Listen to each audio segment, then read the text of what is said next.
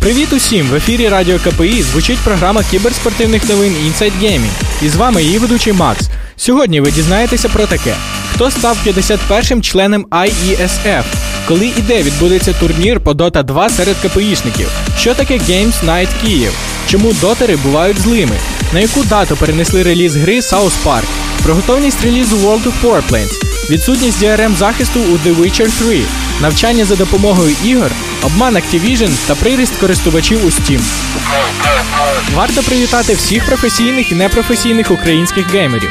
Прес-служба Федерації кіберспорту України повідомила, що 1 листопада 2013 року на генеральному зібранні International Esports Federation у Бухаресті Україна стала 51-м повноправним членом Світової Федерації кіберспорту IESF, з чим і вітаємо вітчизняних геймерів. Нашу країну на міжнародному зібранні представляв голова ФКУ, який отримав із рук президентів IESF сертифікат членства України у Світовій Федерації кіберспорту. Кубок КПІ по культовій онлайн-грі Dota 2 вперше пройде у кращому виші України, де серед студентів знайдеться чимала кількість геймерів, що бажають прийняти участь у даному івенті. Реєстрацію на турнір уже розпочато. Очікується близько 50 команд і приблизно 250 учасників. Після формування списків команд на них чекатимуть онлайн-відбіркові етапи і фінал в кіберарені. Детальніше про турнір команди та реєстрацію в пабліку ВК слеш КПІ Дота.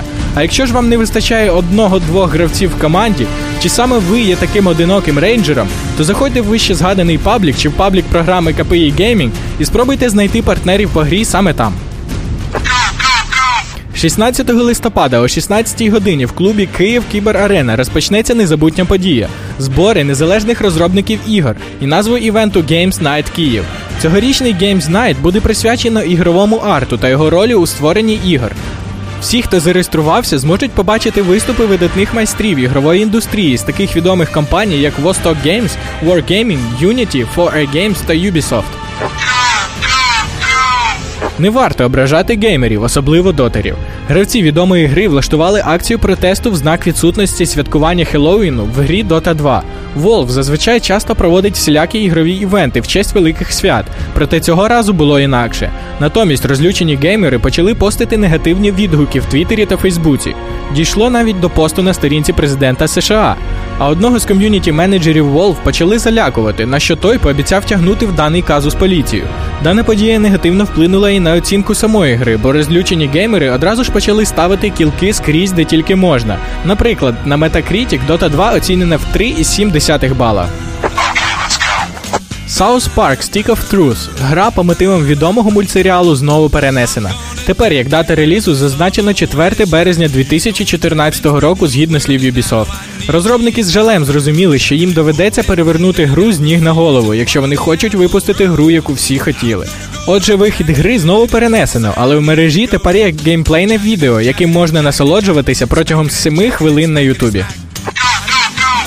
Розробники World of Warplanes вже на останніх сходинках до релізу. Відтепер гра отримала патч 1.0, що ознаменувало старт загального тестування гри, і тепер політати може кожен.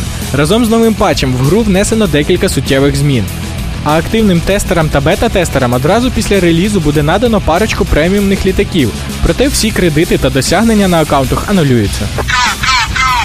CD Projekt Red звернулися до фанатів з відкритим листом, у якому повідомили, що коробкова ПК-версія гри Відьмак 3 не матиме жодного DRM захисту. Як вони самі сказали, вони мали гіркий досвід із другою частиною, до якої було приклеєно примусову програму захисту від піратства. Тому було вирішено відмовитися від такої системи в наступній частині пригод Геральта. Це стосується усіх версій, як цифрових, так і коробкових. Якщо людина хоче купити гру, то не потрібно обтяжувати її зайвим клопотом. Нібито через ігри ми гірше навчаємося, стаємо менш уважними, рідше спілкуємося з близькими тощо, начебто ігри забирають час, не даючи нічого на заміну. А ось і ні. Компанія Electronic Arts анонсувала нову SimCity виключно для освітних цілей. SimCity Edu Pollution Challenge нова гра симулятора будівництва міста, що вийде вже в кінці листопада. Забавка може не лише веселити, а й мізків додасть. Дана гра, на думку розробників, допоможе студентам краще сприймати і вирішувати складні повсякденні проблеми, навчить цінувати природу і її скінченні ресурси. Можливо, майбутнім мерам чи архітекторам це дійсно знадобиться. Варто згадати, що це не перша спроба залучити ігри для навчання. Для прикладу можна привести Майнкрафт. Activision трохи обманула геймерів, сказавши, що Call of Duty Ghosts побив рекорд GTA 5 щодо продажів у перші дні.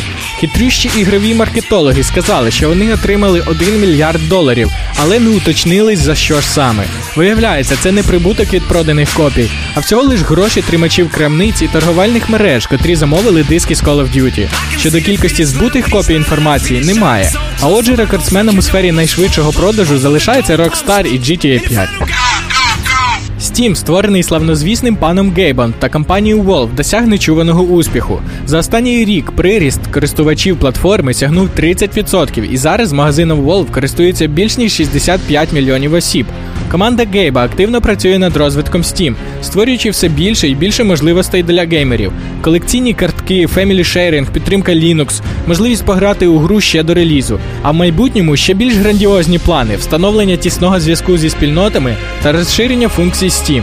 До речі, ще одна фішка Steam – це тематичні розпродажі ігор. Осінній буде проходити з 27 листопада, а новорічний розпочнеться 19 грудня. На сьогодні це все. Залишайте свої побажання та пропозиції в пабліку ВКонтакті КПІ Геймінг чи на сторінці радіо. З вами був Макс, а.к.а. Ghost, програма кіберспортивних новин Inside Gaming та Радіо КПІ. Good luck, have fun!